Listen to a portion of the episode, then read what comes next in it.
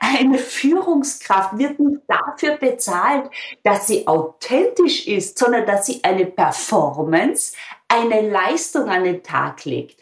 Und es geht nicht darum, authentisch zu sein, sondern authentisch zu wirken. Das ist ein kleiner, aber feiner Unterschied.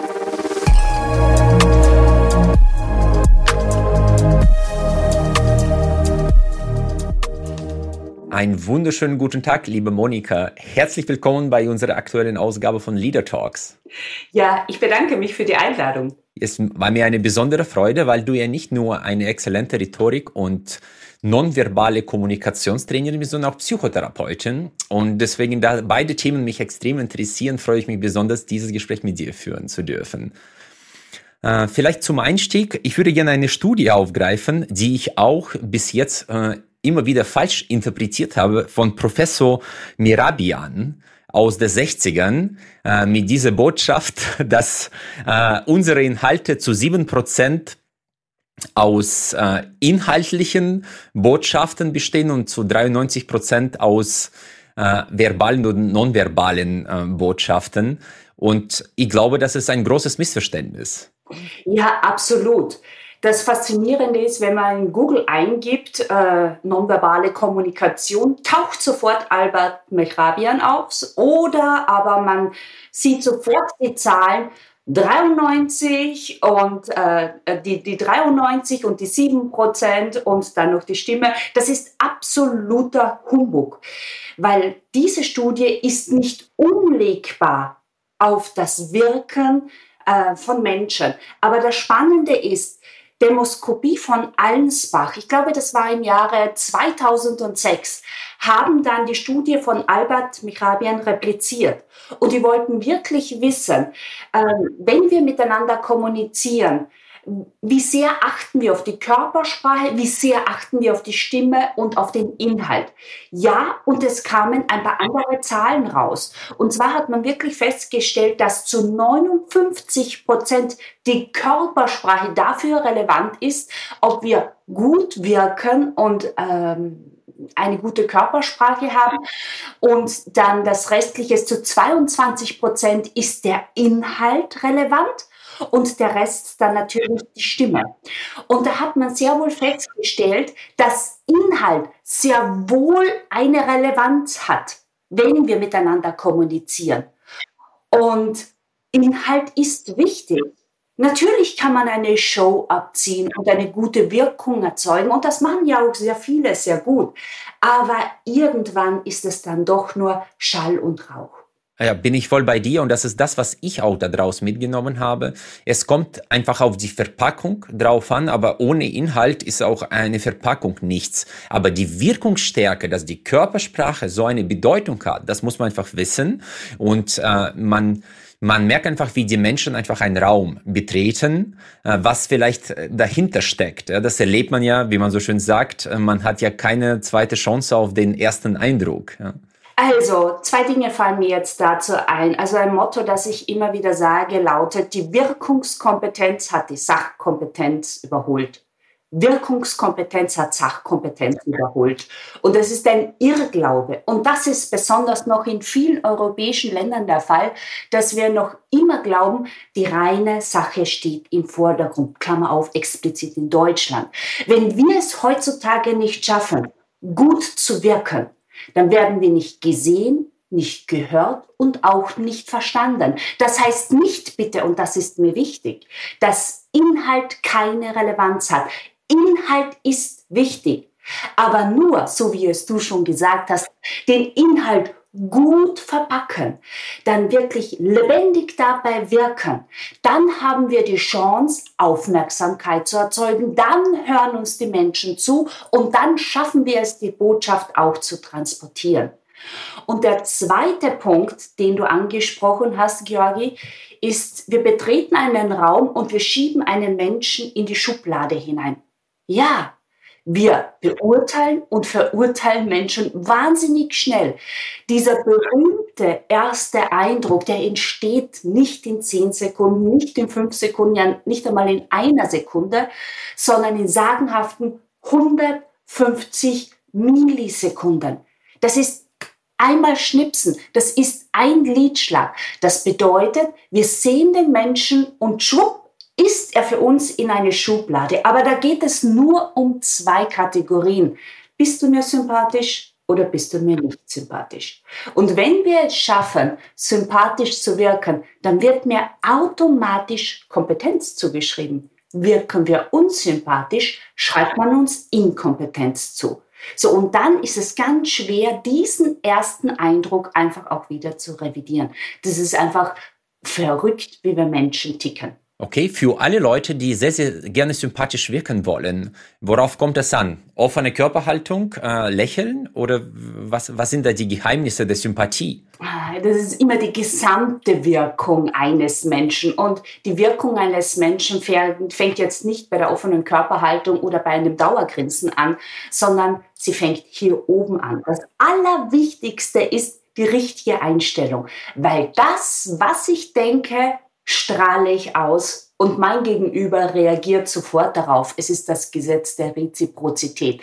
Deshalb Schritt Nummer eins. Ich programmiere mich selbst positiv und Ganz ein einfacher Trick dabei ist einfach, ich nehme mir einfach vor, wenn ich den Raum betrete, die Menschen, die Umgebung sehe, werde ich ganz viele schöne, positive Dinge wahrnehmen. Das heißt, ich richte meinen Fokus schon auf die schönen Dinge aus und automatisch tut sich in meinem Körper dann etwas. Ich strahle was Positives aus, es kommt auch etwas Positives zurück.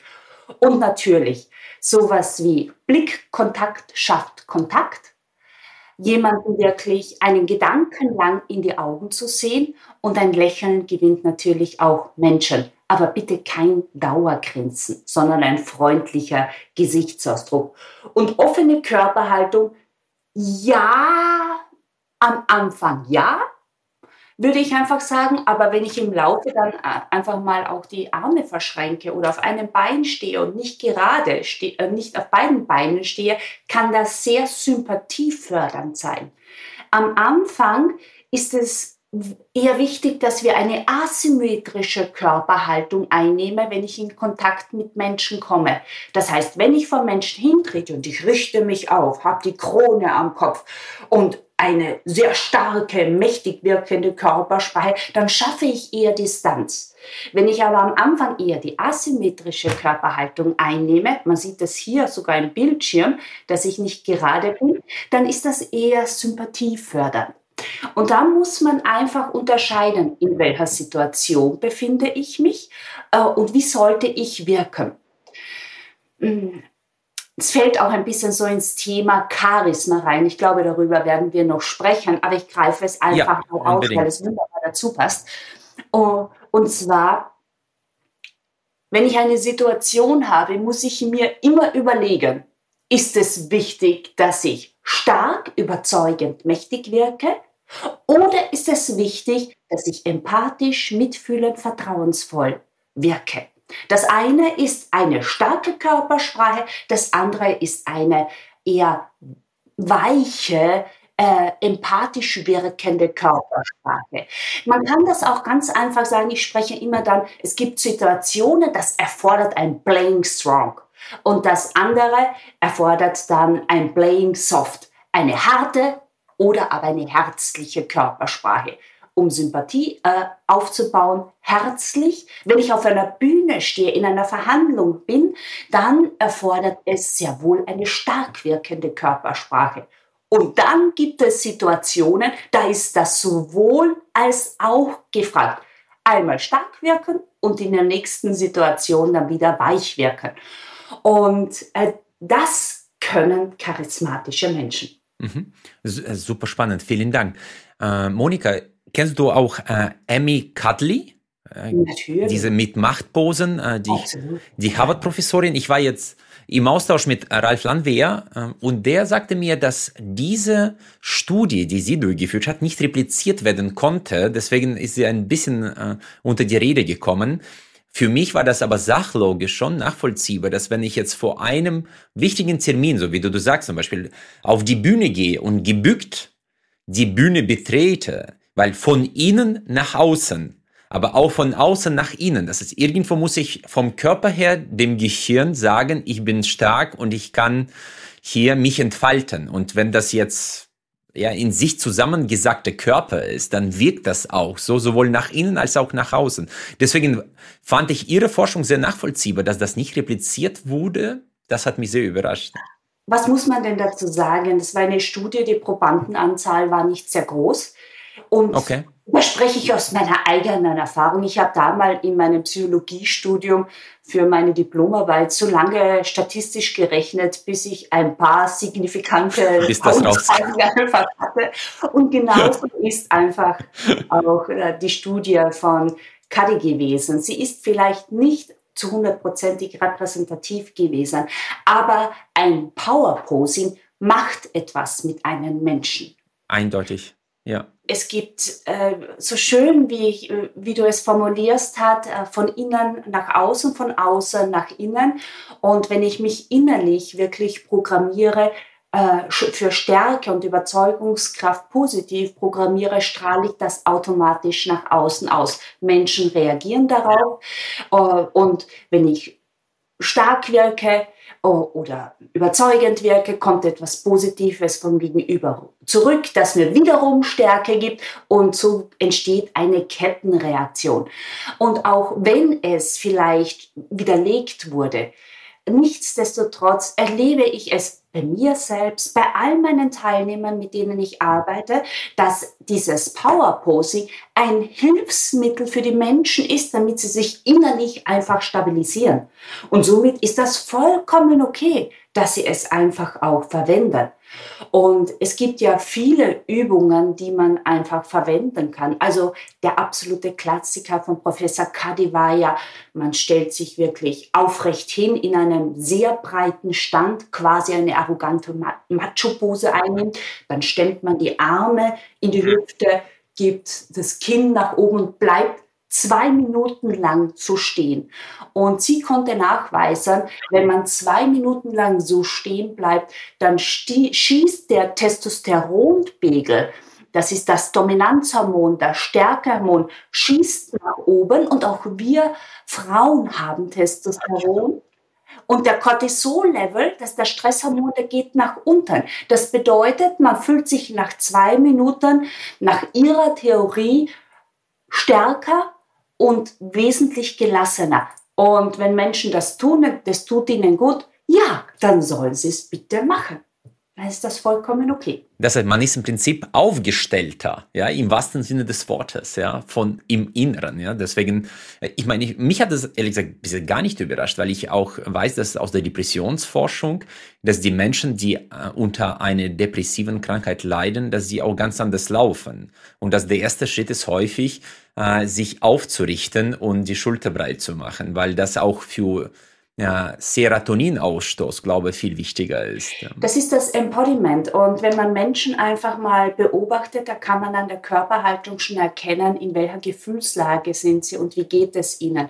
Und wenn jemand eine schwere Last auf den Schultern trägt, einen eingesunkenen Körper hat, was passiert denn dann? Dann rutscht auch sofort der gesamte Gesichtsausdruck nach unten. Er wird leblos. Und danach automatisch wird meine Stimme monotoner, lebloser. Und würde ich jetzt mit dir nur zehn Minuten lang so sprechen, dann würdest du plötzlich auch spüren, dass du ganz wenig Energie hast.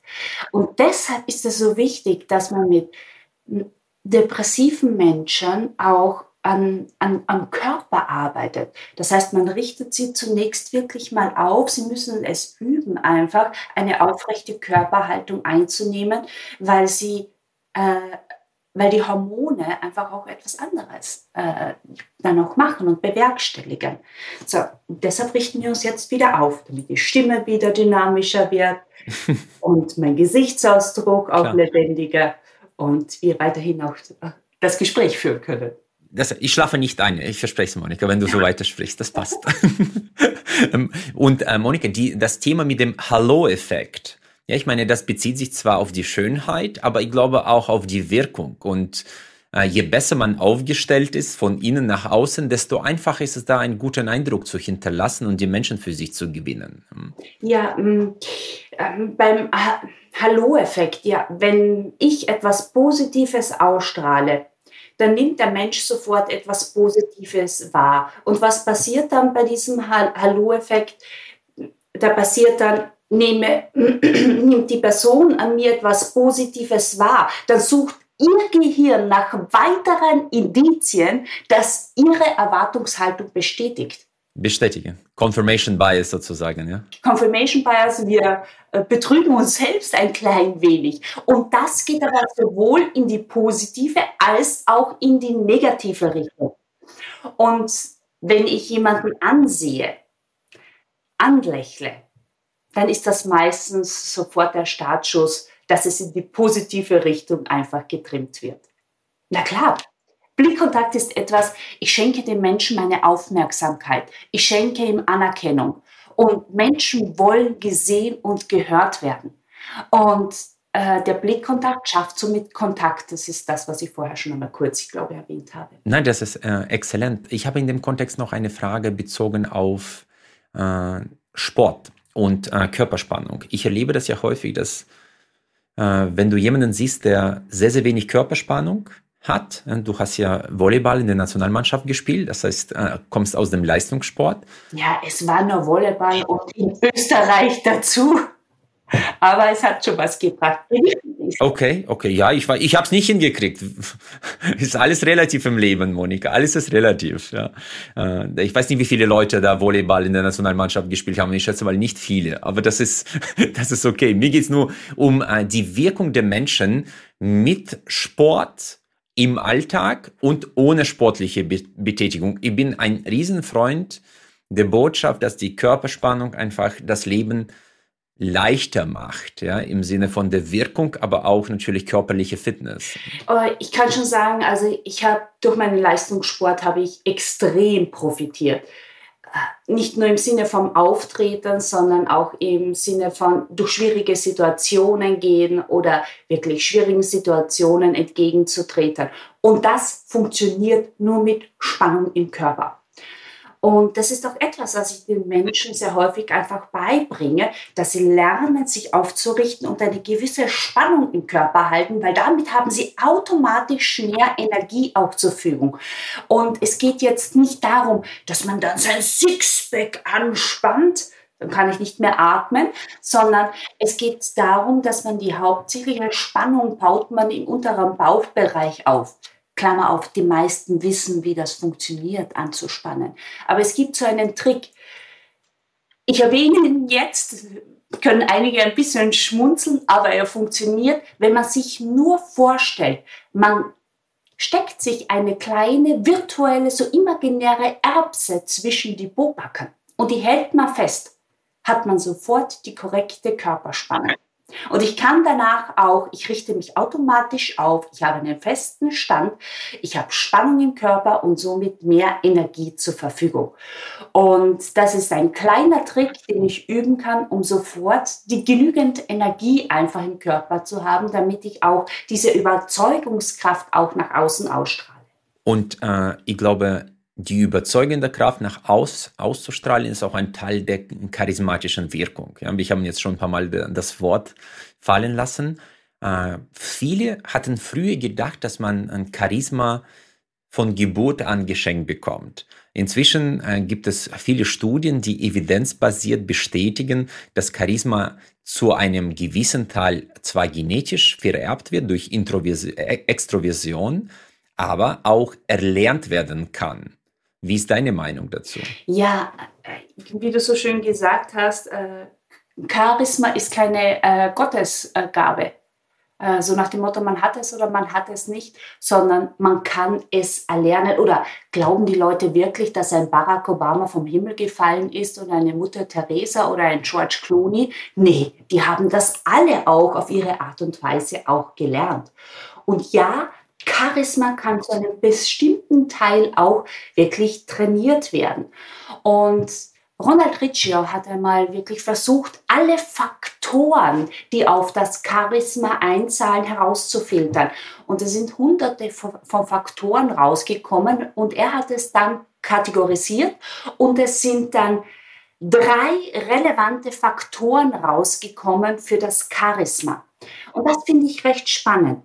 Wenn man Menschen beobachtet, die eine sehr große Ausstrahlungskraft haben, dann besitzen sie zu einem, das ist der erste Punkt, eine sehr hohe Expressivität.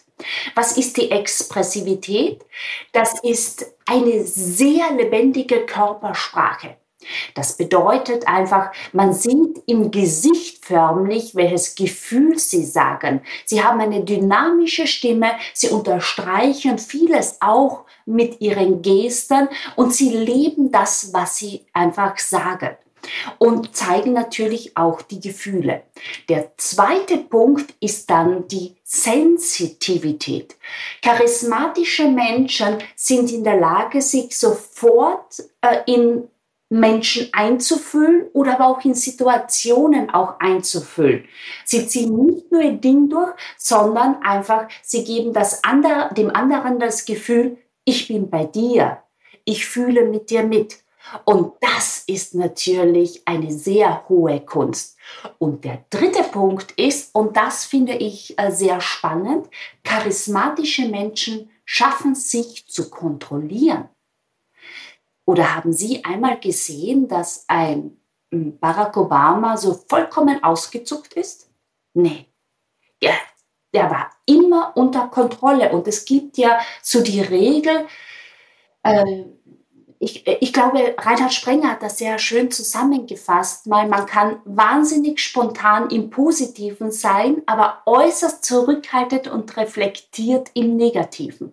Und das gilt auch für das Charisma.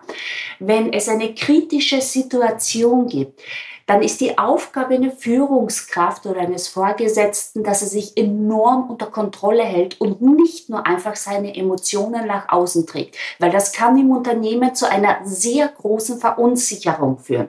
Das bedeutet, negative Emotionen zunächst einmal wirklich kontrollieren, es sacken zu lassen, äh, äh, reflektieren dann, wie ist die Situation und dann sehr kontrolliert und eher sachlich versuchen, eine kritische Situation einfach auch zu bewältigen. Beim Positiven kann man frei aus der Seele heraus einfach agieren. Ja, Impulsivität kann passen. Absolut okay. Negative Situationen Achtung, da ist wirklich Kontrolle angesagt, weil das kann sofort in die Hose gehen. Und man merkt das hier jetzt, ähm, es gab jetzt gerade das aktuelle politische Beispiel, wo sich äh, Scholz leider nicht dazu geäußert hat, äh, dass es äh, 50 Holocausts gab. Bereits, ich weiß nicht, ob Sie das mitbekommen haben. Er hat zu spät reagiert.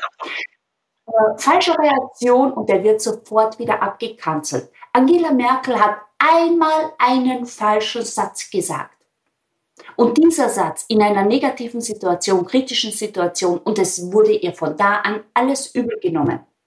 Und genauso auch äh, bei, bei vielen äh, Führungskräften oder Vorständen, wenn die vor der Presse ein, in einer kritischen Situation einen falschen Satz haben, dann purzelt sofort die Achse einfach nach unten. Und da ist Kontrolle angesagt. Also zusammengefasst, Charisma kann man einfach sagen, es gibt eine Expressivität, lebendige Körpersprache, eine Sensitivität, eine sehr mitfühlende, gefühlsvolle Körpersprache und eine hohe Kontrolle. Das sind die drei essentiellen Hauptfaktoren. Und ich gebe noch einen weiteren Faktor hinzu, damit ich das leben kann. Über all diese drei Faktoren stülpe ich noch die Präsenz.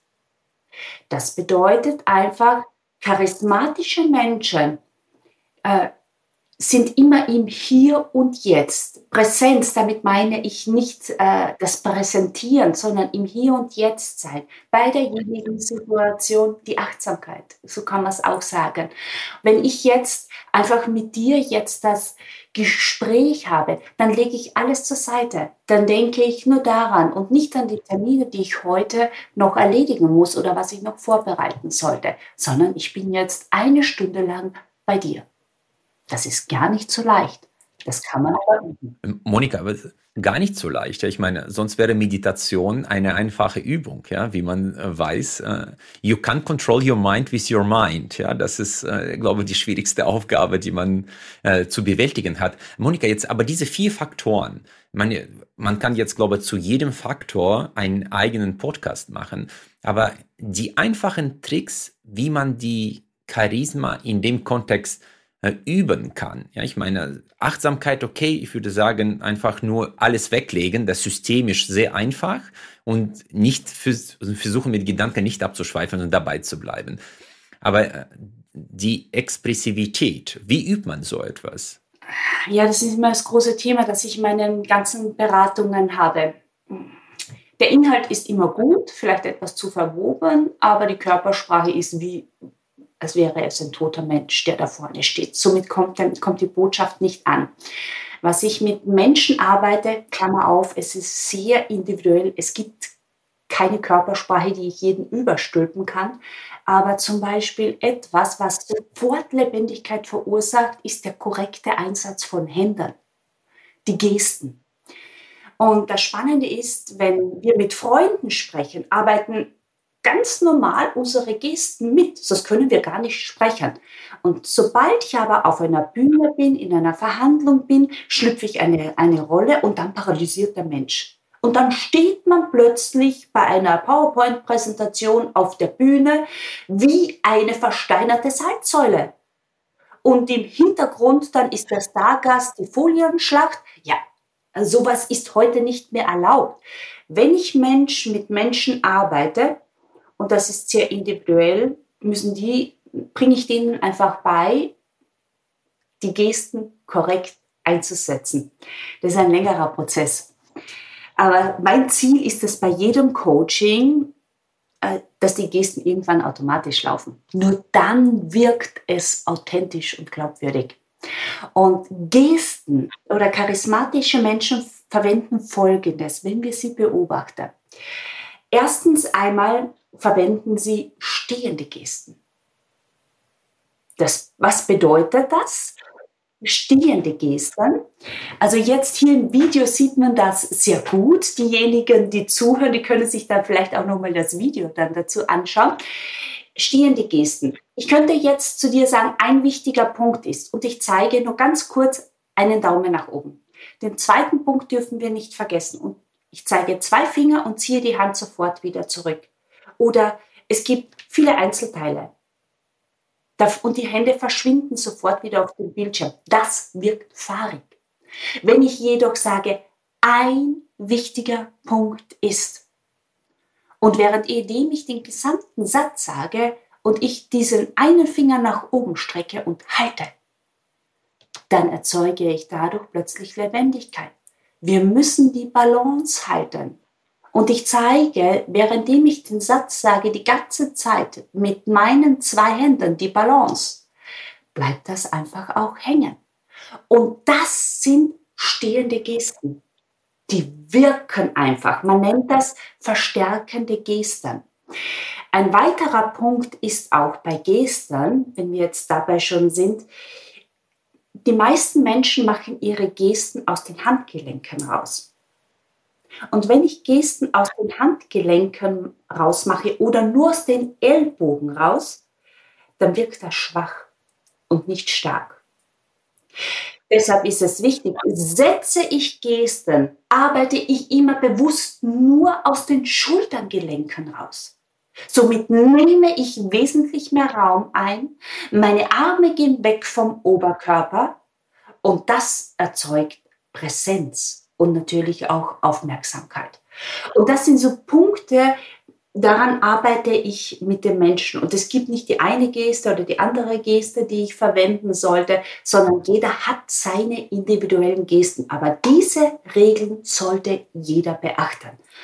Und man hat einfach festgestellt in einer Studie, wenn ich Gesten oder das Gesagte mit meinen Gesten verstärke, dann habe ich die Chance, dass ich meine Botschaft einfach ums Zwölffache verstärke, als wenn ich nur quasi die Worte sage, nichts anderes. Das ist eine Studie von Vanessa Edwards, wenn ich es richtig in, in Erinnerung habe, den Namen jetzt. Und deshalb ist es wichtig, dass Menschen nicht nur wie eine Salzsäule etwas präsentieren oder über eine Sache sprechen, sondern dazu auch wirklich bewusst auch die Gesten einfach einsetze. Ja, wenn ich die Gesten einsetze, wird auch automatisch mein Gesichtsausdruck lebendiger, automatisch wird meine Stimme dynamischer und das wiederum ist der Faktor, dass ich Expressivität erzeuge. Das, das ist insofern sehr, sehr spannend, weil ich das sehr häufig bei den Präsentationen erlebe, dass vor allem junge Menschen, die verstecken ihre Hände in den Hosentaschen, was ich äußerst ungünstig finde. Das, das ist ja Gegenteil der Präsenz, ja, abgesehen davon, dass es unhöflich vielleicht ist. Also kurzum, es bedeutet nichts. Es kann vielleicht ein Signal von Unsicherheit sein, weil die Hände einfach gefühlt im Weg sind. Oder es ist genauso auch, wenn Menschen die Arme verschränken, dann ist es sofort ein Zeichen von Ablehnung oder Desinteresse. Das stimmt auch nicht. Aber es ist immer die Frage, die man sich stellen sollte, welche Wirkung erzeuge ich dadurch? Und Menschen interpretieren in diese Haltungen etwas Negatives hinein. Sie bedeuten vielleicht nichts, aber die Beurteilung ist einfach auch negativ. Und deshalb ist es so wichtig, dass sowohl die jungen Menschen am besten so früh wie möglich beginnen, sich selbst zu reflektieren, aber ich möchte explizit auch hinzufügen, dass die Führungskräfte oder die, die äh, obersten Etagen einmal den Spiegel drehen und sich selbst auch mal reflektieren, weil sehr häufig sind sie die Ursache dafür, dass ihr Gegenüber in einer bestimmten Art und Weise reagiert. Und bevor ich andere Menschen beurteile oder verurteile, sollte ich mich mal selbst in den Spiegel schauen. Das ist die Selbstreflexion. Ja, die ist nicht immer ganz einfach. Und ich kann aus der Erfahrung einfach sagen, dass die wenigsten Menschen wirklich wissen, wie sie wirken. Sie haben keine Ahnung dazu. Ist ja auch verständlich, warum. Sie sehen sich nicht. Und ein, eine Rückmeldung, eine verbale Rückmeldung ist eine verbale Rückmeldung, aber keine visuelle Rückmeldung. Und wenn die Leute einfach zu mir kommen, da wird einfach sehr stark einfach auch mit Kamera auch gearbeitet. Ja, das ist nicht lustig, aber es ist effektiv.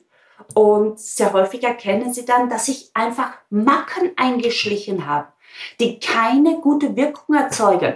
Und ja, alles, was ich mir antrainiert habe, kann ich mir abtrainieren und durch ein anderes Verhalten passend zu meinem Persönlichkeitstypus auch wieder neu antrainieren. Und das funktioniert. Klammer auf, jetzt muss ich auch mal sagen, ich habe ich hab auch ganz viele Leute, die regelmäßig und seit Jahren mit mir arbeiten und sich immer wieder reflektieren, um zu überprüfen, welche Macken haben sich wieder eingeschlichen und was kann ich besser machen. Interessant. Aus der Perspektive der Menschen, wenn man die als Spiegelneuronen versprühe betrachtet, sie so durch die Welt wandeln, dann ist es natürlich klar, dass die jungen Menschen bei den Etagen durch diese Spiegelneuronen auch die Verhaltensmuster mit übernehmen. Ja? Und das ist ja häufig ein Abbild äh, des Kopfes, ja, kann man ja so sagen. Also es ist ja, wenn, wenn ich wieder einen Auftrag habe und ich gehe in das Unternehmen rein, schaue ich mir unten am Anfang immer die Mitarbeiter an. Wie laufen sie durch das Unternehmen? Dann weiß ich, wie der Laden tickt und wie der Oberste tickt. Weil es gibt da einfach, ob es gut oder schlecht ist, das einfach mal dahingestellt. Der Vorgesetzte hat einfach eine äh, Vorbildfunktion und Mitarbeiter imitieren und kopieren einfach sehr häufig das Verhalten. Und wie du es gesagt hast, dafür verantwortlich sind einfach unsere Spiegelneuronen. Und wir kennen ja alle den Begriff der Resonanzspiegelung. Äh, wir wir sehen eine bestimmte Körperhaltung und es passiert sehr häufig, dass wir die gleiche Körperhaltung einnehmen. Und diese Körperhaltung, dahinter steckt ja ein Gefühl. Und Wenn ich jetzt möglicherweise als Vorgesetzte immer mit einer sehr niedergeschlagenen Haltung, einem schleifenden Gang, leblosen Gesichtsausdruck und monotone Stimme mit meinen Mitarbeitern spreche, dann brauche ich mich nicht wundern, dass in diesem Unternehmen keine Dynamik herrscht, weil die natürlich das Verhalten einfach auch, einfach auch übernehmen. Das ist ein Urinstinkt des Menschen, dass Menschen das Verhalten äh, einfach kopieren und auch imitieren. Das kann jeder ausprobieren. Er kann sich einfach mal mitteln irgendwo in einen befüllten Platz stellen und einfach nach oben blicken. Und man wird dann möglicherweise beobachten, dass plötzlich immer mehr Menschen stehen bleiben und nach oben schauen, obwohl es da oben gar nichts gibt. Ich mache immer einen kleinen Test bei all diesen Videokonferenzen.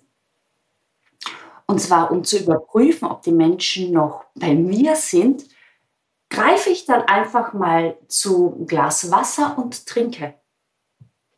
Oder ich fasse mir ins Gesicht und kratze mir möglicherweise an der Stirn. Wenn ich beobachte, dass einen Tick später mein Gegenüber ein ähnliches Verhalten an den Tag setzt, dann weiß ich, oh, Aufmerksamkeit ist noch gegeben. Und ähm, ja, das sind die Spiegelneurone. Aber man kann das natürlich auch bewusst nutzen und auch bewusst einsetzen, um Menschen damit auch zu führen zu manipulieren. Uh, das ist ein schlimmes Wort. Ja, ich meine, da kann man jetzt auch den Begriff Manipulation ins Spiel bringen und sagen, eigentlich ist jede Form der Kommunikation auch eine Manipulation, weil man auf eigenes Ziel äh, hinarbeitet. Aber was ich jetzt in sehr, sehr vielen Vertriebs- und auch Verhandlungsführungstrainings äh, erlebt habe, war ja immer diese Aussage, das Spiegeln, ja, über Kreuzspiegeln und Direktspiegeln, um Rapport ja, zu den Menschen herzustellen, weil wenn man einem sozusagen folgt oder in, in gewisser Art und Weise imitiert, dann fühlen sich die Menschen besser verstanden und äh, fühlen sich auch wohler, wodurch man auch besseren Zugang zu den Menschen findet. Das stimmt doch. Absolut. Das ist auch ein ganz, ganz wichtiger Part.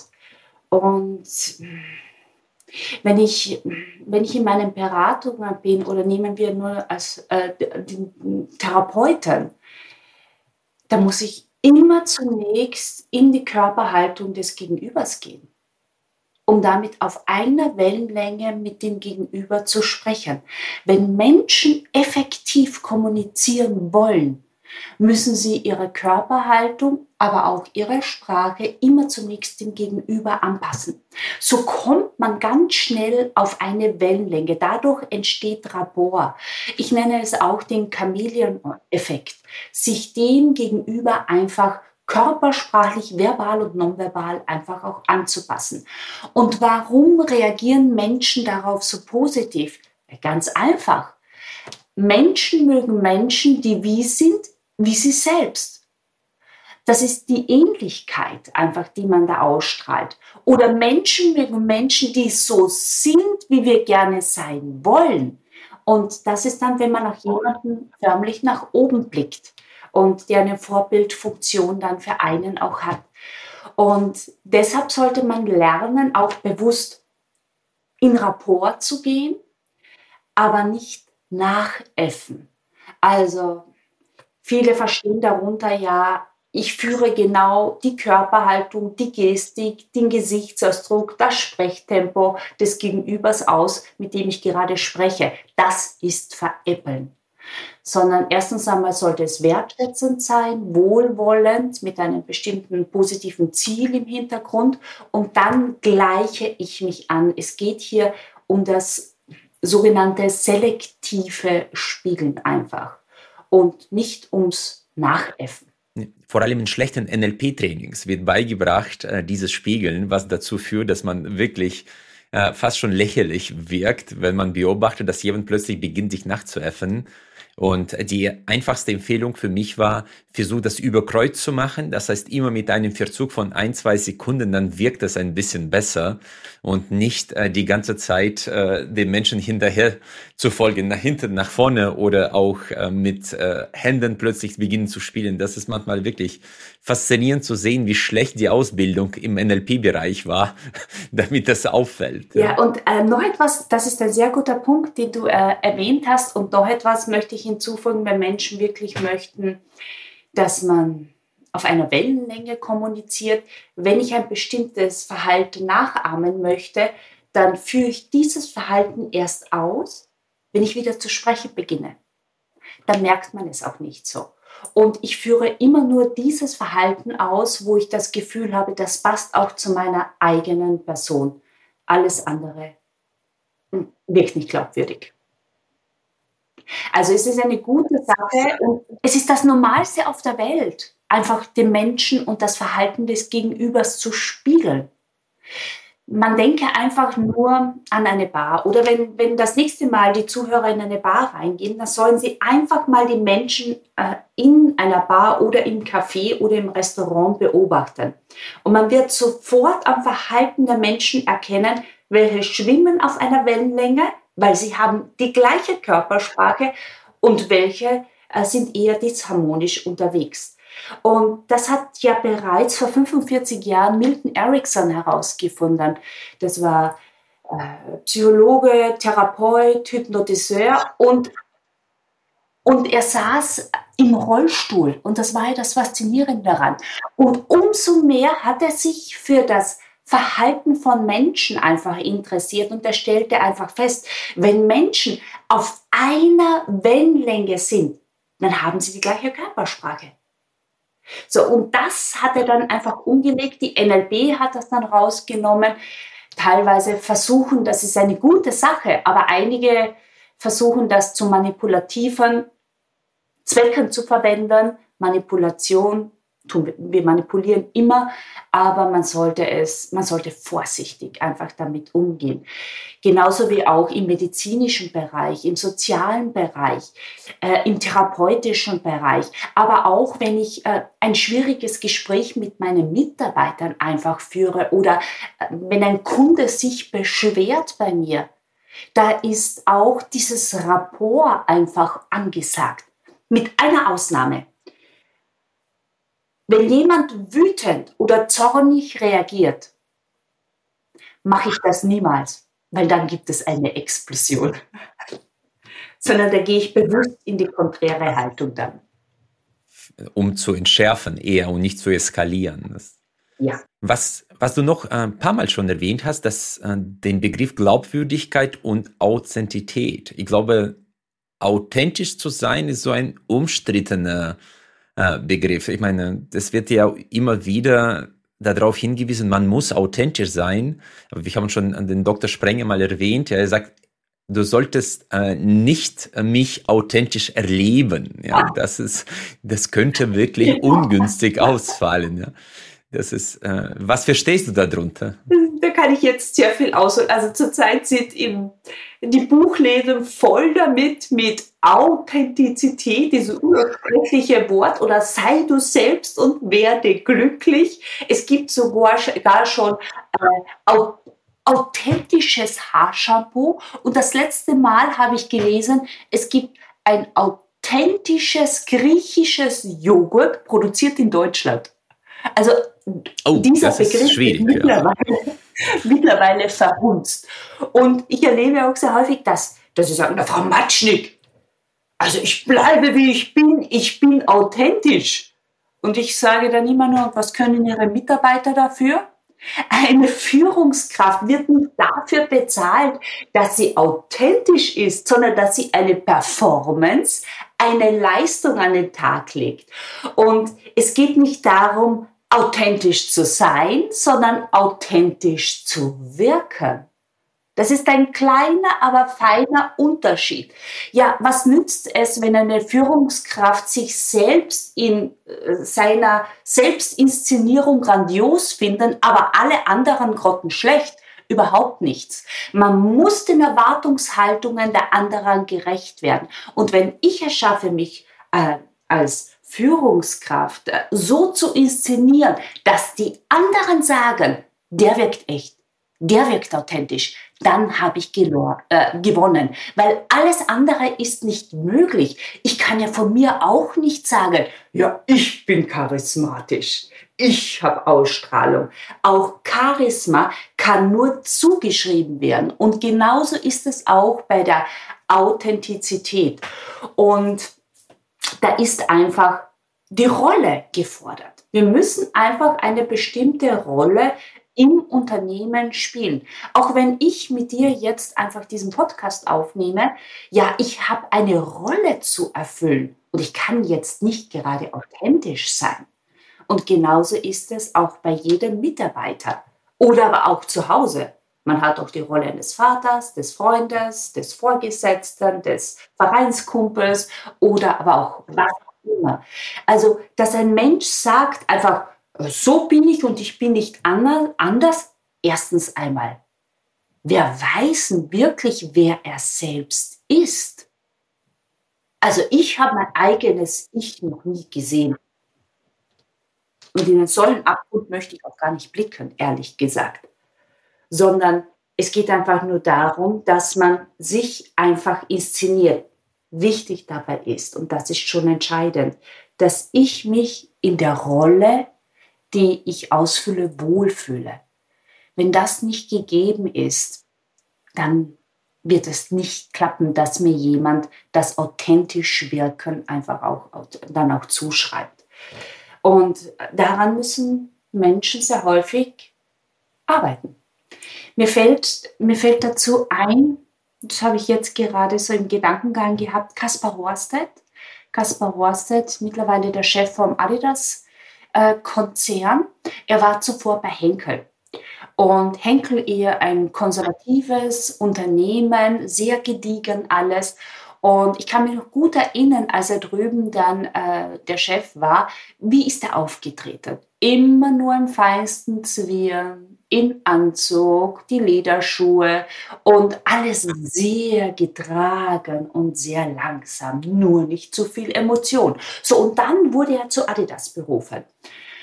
Und er hat eine vollkommene Wandlung erlebt. Man erkannte ihn nicht wieder. Er hat sich förmlich dem Unternehmen, dem Spirit, äh, diesen Werte, die sie einfach auch vorschreiben, angepasst und er lebt es. Und wenn, wenn man ihn jetzt sieht, hat er eine lebendige Körpersprache, einen lockeren Gang, einen expressiven Gesichtsausdruck und er tritt ja nur noch in Hoodie auf und in den äh, Turnschuhen, natürlich mit den drei Streifen. Und da sieht man einfach, dass er es geschafft hat, eine vollkommene Wandlung zu vollziehen und es passt beides zu ihm. Sehr, sehr schön. Ja, ich glaube, das hast du gut auf den Punkt gebracht. Vielleicht äh, im Kontext der neuen Welt im Post-Covid, äh, in der Post-Covid-Ära. Wir erleben ja zurzeit auch unsere Kommunikation erfolgt zurzeit äh, digital. Ja, und äh, es gibt auch andere, sagen wir, Wirkungszusammenhänge, wenn man digital miteinander arbeitet und nicht in einem Raum sitzt. Äh, welche Empfehlungen? Du hast ja von 13 Büchern habe ich drei hier stehen. Äh, eins ist davon, wie man richtig digital kommuniziert und nonverbal richtig rüberkommt. Ich weiß zum Beispiel, dass man bei den Vorträgen oder bei den wichtigen Konferenzen äh, sollte man lieber im Stehen sein, weil das ein ganz anderes Volumen für deine Stimme und für deine Wirkung liefern kann. Gibt es da weitere Tipps oder Tricks, wo du sagst, mach das ein bisschen anders, das wird besser ankommen? Ja, also fangen wir mal an. Also ich möchte jeden Tipps mitgeben, die er sofort umsetzen kann. Und zwar erstens einmal Bildausschnitt. Jeder sollte darauf achten, dass der Bildausschnitt einfach angemessen ist. Ich sage Ihnen, wie viel überdimensional große Gesichter sehe ich jetzt noch? Und das ist irritierend für den Menschen. Man sieht jede Gesichtszuckung, jede Regung, auch ungewollte Gesichtsregung. Und deshalb einfach Laptop wegschieben, damit man ein bisschen mehr vom Körper sieht, weil dadurch entstehen auch weniger kognitive Dissonanzen einfach. Der nächste Punkt ist einfach Licht, Licht und nochmals Licht. Die Menschen sollen bitte darauf achten, dass sie ein gutes Licht haben. Ansonsten wirkt man zehn Jahre älter, man wirkt nicht frisch und nicht müde. Der, ein weiterer Punkt ist, bitte bringen Sie die Laptop-Kamera in Augenhöhe. Ich habe noch nie so viele Decken gesehen, Zimmerdecken gesehen wie in den letzten paar Jahren. Und eine Kameraführung von unten nach oben wirkt immer negativ. Man wirkt alt, man wirkt unausgeschlafen und somit ist es kein Wunder, dass die medizinischen Eingriffe im Gesicht in den letzten zwei Jahren wirklich sich vervielfacht haben. Die hätten nur müssen, die vor allem bei Männern. Auch bei Männern, ja. Auch bei Männern hätten sie sich viel Geld gespart, wenn sie die Kamera in Augenhöhe gebracht hätten. Und ein weiterer Punkt ist einfach, und das ist sehr irritierend, wenn ich etwas Wichtiges zu sagen habe, dass ich immer in die Kamera blicke. Wir blicken sehr häufig und auch ich werde jetzt die ganze Zeit dazu verführt, dass ich dich unten ansehe und nach unten schaue in dein Kästchen. Somit aber fühlt sich der ähm, Zuseher in diesem Fall nicht angesprochen. Man kann nicht die ganze Zeit in die Laptop-Kamera schauen, aber ich sage einfach, wenn es eine wichtige Botschaft gibt, wenn es darum gilt, dass Menschen etwas tun, ausführt oder wenn ich einen wichtigen Appell sende, gibt es nur einen Blick und das ist der Blick in die Kamera. Klammer auf, Jetzt finden die Leute so schnell nicht plötzlich dann diese Kamera oder dieses kleine Knopfloch. Trick dabei ist, sich einfach ein kleines, buntes Post-it nebenhin kleben. Also nicht auf die Kamera, sondern einfach auch daneben hin. Und Menschen sollten auch ohne weiteres die Gesten einsetzen, wenn sie sprechen, damit sie dynamisch bleiben. Es gibt nur einen Unterschied. Ich sollte mit den Gesten nicht nach vorne in Richtung Kamera arbeiten.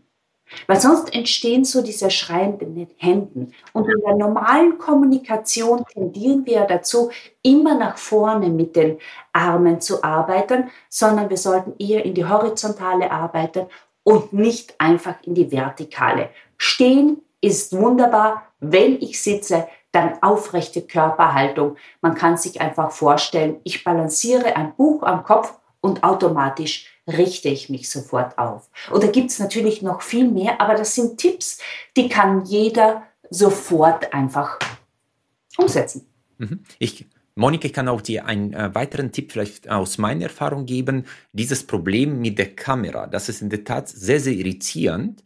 Was man machen kann, was auch hilft, du kannst das Bild des äh, Gesprächspartners klein machen und dann äh, Richtung Kamera platzieren und dadurch äh, ist es zwar jetzt nicht sehr groß, aber du folgst dem äh, Blick des Partners und das ist quasi in der Nähe der Kamera und dadurch ist es viel einfacher mit dem Menschen zu reden und das ist sehr, sehr einfach zu, zu lösen, weil bei fast allen äh, Programmen zurzeit die Möglichkeit besteht, alles kleiner zu machen und einfach nach oben äh, Richtung Kamera zu schieben. Dadurch kannst du mit den Menschen einfacher sprechen und kommunizieren. Ja. Äh, absolut, also ein, ein toller Tipp. Und mittlerweile versucht man ja schon das Eye-Tracking, dass die Kamera immer den Augen einfach folgt, aber das funktioniert noch nicht wirklich gut. Also, ja, äh, trotz allem sage ich, eine Videokonferenz gestaltet nicht diese Atmosphäre, wie wenn man sich wirklich physisch trifft. Deshalb, wenn eine Videokonferenz länger als eine Stunde dauert, dann sollte man sich physisch treffen. Und der Grundsatz äh, von mir lautet immer, uh, show up, speak up and shut up. In der Kürze liegt die Würze. Und wenn ich nichts in einem Meeting beizutragen habe, dann bleibe ich draußen.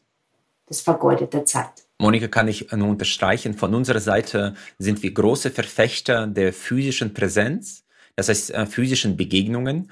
Äh, was auch sehr, sehr positiv ist, dass inzwischen man, wenn man zum Beispiel bei einem Kennenlerngespräch ist, äh, das ist das erste Vorriechen kann man sehr gut digital machen, um einfach zu sehen, okay, lohnt es sich, äh, vielleicht eine physische äh, Sitzung abzuhalten, weil das ist ja mit gewissem logistischen Aufwand verbunden, auch für die Umwelt ist das vom Vorteil, aber aus unserer Erfahrung, vor allem bei vertrauenssensiblen Gesprächen, kann eine Videokonferenz die Präsenzsitzung nicht ersetzen und sollte auch nicht, ja, weil die Menschen sind schon Begegnungswesen. Ja, ja ah, klar.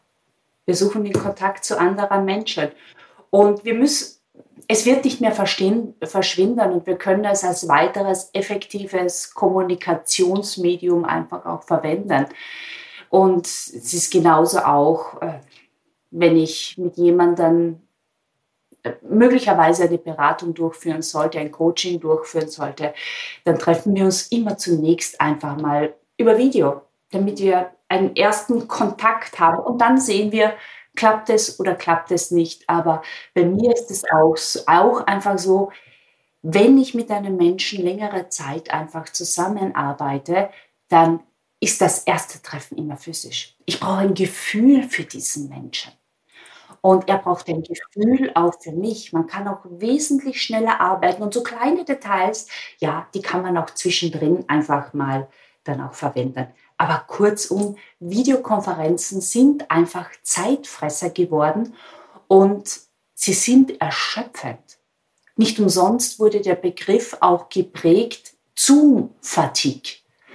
Und das hat jeder festgestellt. Zuerst haben alle geschrieben, hurra, ich kann alles nur noch über äh, Videokonferenzen machen. Nach kurzer Zeit haben sie gesagt, ich bin mehr fertig als davor. Ja, weil das einfach, äh, der Mensch muss sich erst daran gewöhnen, mit diesem Medium klarzukommen. Und ich glaube auch, er wird nie so richtig damit klarkommen. Wir brauchen den Kontakt, George, so wie du es einfach erwähnt hast. Wir sind Kontaktwesen aus der Perspektive der Körpersprache. Ich meine, es gibt ja diese, ja, vielleicht ist es ein Mythos, das musst du mich jetzt aufklären, das hast du auch in deinem Buch beschrieben. Äh, die Lüge kann man am Körper in gewisser Art und Weise, sagen wir Tendenzen, kann man am Körper erkennen. Stimmt das? Ja, da war ich mir am Anfang auch nicht so recht sicher, bis ich bei einem Projekt von Arte mitgemacht habe das Arte hat mich mal angerufen und gesagt, Frau Matschnik, wir machen eine große Dokumentation über Lüge. Und ich dachte mir, hurra, spannend, da möchte ich unbedingt mit dabei sein als Körpersprache-Expertin. Und dann folgt die Ansage, wir suchen einen Körpersprache-Experten, bei dem wir überprüfen möchten, ob er in der Lage ist, Lügen zu erkennen. Danach habe ich mich nicht mehr gefreut, aber danach dachte ich mir, no risk, no fun. Und es gab sechs Experimente bei Arte und ich musste dann einfach erkennen, sagt jemand die Wahrheit oder lügt er. Und die einzige Voraussetzung, die ich hatte, war, ich möchte mit jedem einzelnen Probanden im Vorfeld einfach mal fünf bis zehn Minuten sprechen. Das war meine einzige Voraussetzung. Und kurzum, ich habe alle sechs äh, Experimente richtig erkannt aber auch nur deshalb, weil ich zunächst die Baseline eines Menschen beobachten konnte. Was ist die Baseline eines Menschen? Das ist das normale Verhalten einer jeden einzelnen Person. Und jeder von uns ist ein Unikat. Und das braucht man im Vorfeld, um ein Gefühl zu haben, sagt er die Wahrheit oder lügt er. Und ein einziges Signal gibt es nicht. Es ist immer ein Sammelsurium von vielen unterschiedlichen Elementen. Wenn jemand sagt, äh, er greift sich an die Nase, dann lügt er. Das ist Blödsinn. Wenn jemand, das wird im neurolinguistischen Programmieren wurde das lange gesagt, wenn jemand nach rechts oben blickt, mit Augenkontakt. Ja, mhm. rechts oben blickt, dann aktiviert er die linke Hemisphäre, konstruiert er etwas, also er lügt. Das stimmt das stimmt aber nicht. Das ist auch wiederum widerlegt worden.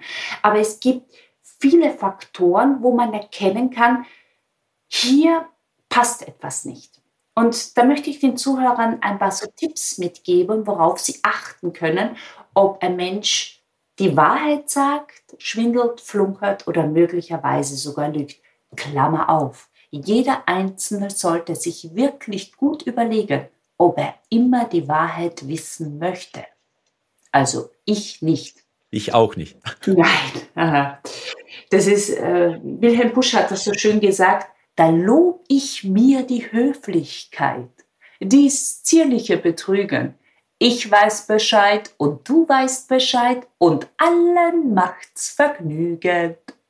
Und so ist es ja auch. Höflichkeit ist ja auch eine Form des Schwindels. Also ich sage immer, man sollte schwindeln und flunkern, was das Zeug hält, wenn es sich dabei um was Positives handelt. Wenn es, äh, das sind die prosozialen Lügen. Wenn es aber negativ wird, das sind die Black Lies, die antisozialen Lügen, wenn ich jemandem Schaden zufügen möchte, dann sollte ich es sehr wohl erkennen. Und worauf können Sie achten? Also in absoluten Schnelldurchlauf. Äh, und nur angerissen. Punkt Nummer eins.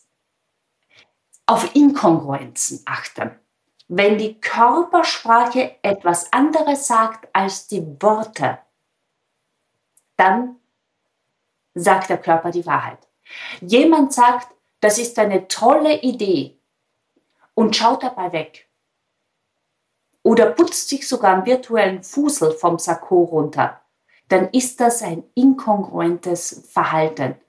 Äh, oder ich freue mich sehr, dich zu sehen und jemand hat einen ernsten Gesichtsausdruck. Inkongruentes Verhalten. Der Körper sagt die Wahrheit. Er freut sich nicht. Ein weiterer Punkt. Das heißt, Inkongruenz, äh, Entschuldigung, Monika, Inkongruenz bedeutet Wahrheit. Weil das ist ja kontraintuitiv. Das heißt, ich dachte jetzt, wenn jemand äh, sich freut, dann soll der Körper sich auch freuen. Du sagst, Inkongruenz ist aber Wahrheits. Ein nicht stimmiges Verhalten dann, dann sind wir, glaube ich, auf der gleichen Ebene, wenn ich das sage. Wenn die Körpersprache etwas anderes sagt als die Worte, dann sagt immer der Körper die Wahrheit. Ah, okay, Sie, jetzt habe ich es verstanden. Das, das ist das, das, was bei mir jetzt nicht angekommen ist, das passt. Das bedeutet, der Körper sagt tendenziell die Wahrheit im Vergleich zu dem Inhalt des Gesagten. Das heißt, wenn der Körper ja. sich vom Menschen abwendet, in dem Moment, wo die Stimme zuwendet, dann ist es eher dem Körper zu folgen. Okay, dann, jetzt verstehe ich. Ja. Bei der Inkongruenz vertraut man dem Körper.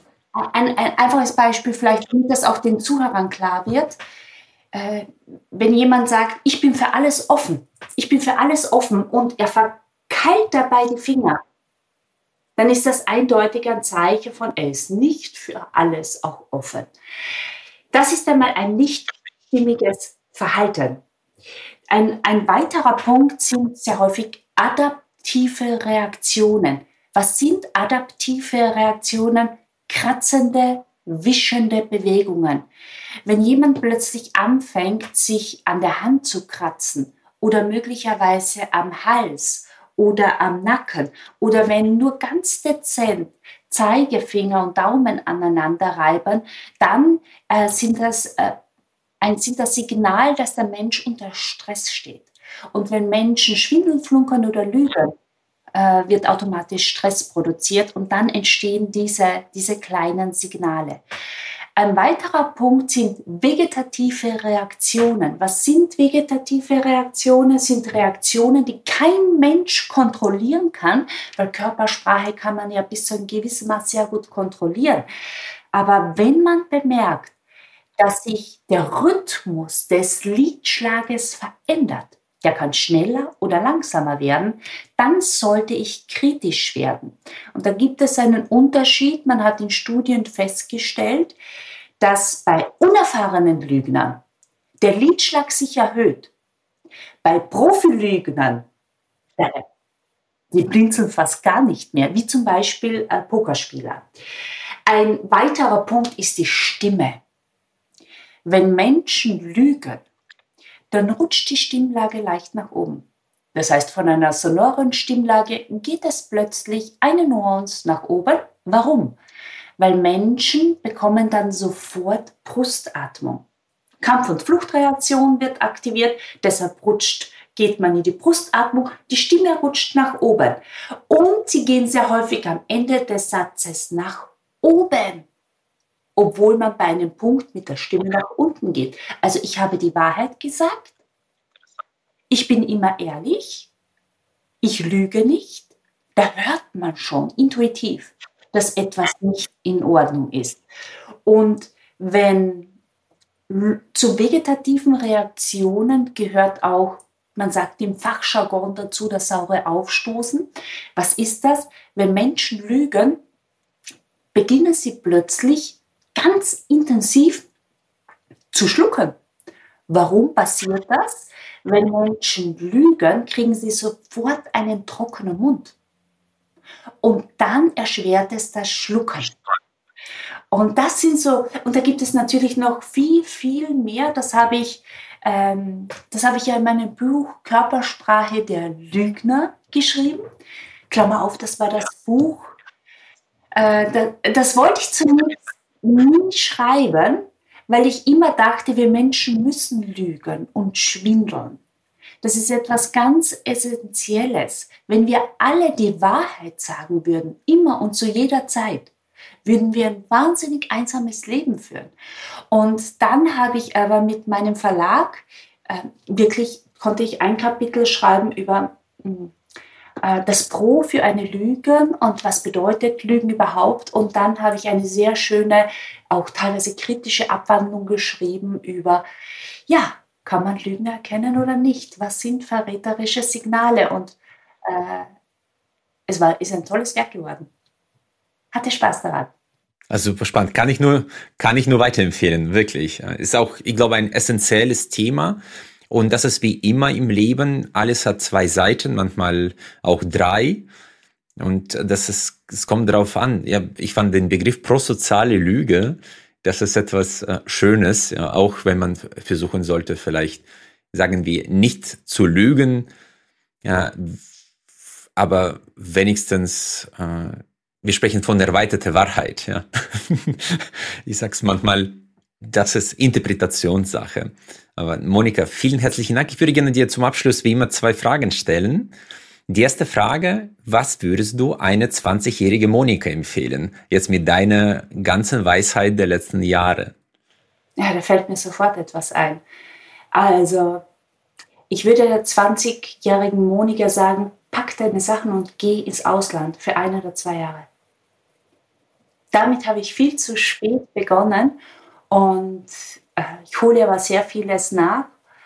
Und was ich wirklich erkannte ist, wenn man in eine andere Kultur eintaucht, eröffnet das eine neue Welt. Und es ist nie zu spät, aber ich hätte es früher tun sollen und auch wirklich perfekt eine neue Sprache lernen, um, um perfekt eine neue Sprache zu lernen. Verstehe ich. Und ich habe mitbekommen, dass du jetzt äh, eine logotherapeutische Ausbildung machst, äh, auch nach Frankel. Und wir wissen, dass bei ihm der Sinn des Lebens eine besondere Bedeutung hat. Äh, hast du inzwischen deinen Sinn gefunden? nee.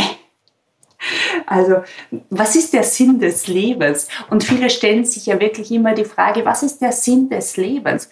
Der Sinn des Lebens, in einen Sinn gibt es nicht, sondern es gibt eine bestimmte Situation, die mich zu etwas herausfordert. Und danach sollte ich dann einfach streben. Und ich weiß nicht, was alles noch im Leben auf mich zukommen wird. Aber ich werde aus jeder Situation einen Sinn daraus einfach auch erkennen. Und was ist Sinn des Lebens? Der Sinn des Lebens ganz banal ausgedrückt ist zu essen, zu schlafen, sich fortzupflanzen und darüber hinaus gibt es einfach, naja, wenn, wir, wenn du Frankl schon zitiert hast, es gibt schöpferische Werte, Erlebniswerte und die Einstellungswerte. Was heißt das, damit die Zuhörer es nachvollziehen können? Der Mensch strebt danach, etwas zu schaffen in seinem Leben. Der Mensch strebt danach, einfach vieles zu erleben. Und man muss sich daran üben, die passende Einstellung einfach für jede Situation einfach zu haben. Und das sind nicht die großen Dinge, sondern es sind die kleinen Details, die Menschen einfach ganz vieles bewirken. Vielen herzlichen Dank und äh, ein echtes, wahrhaftiges Kompliment für ein tolles Gespräch. Ich bedanke mich. Und äh, das war ein schöner Austausch. Danke dir. Ich bedanke mich auch. Vielen Dank.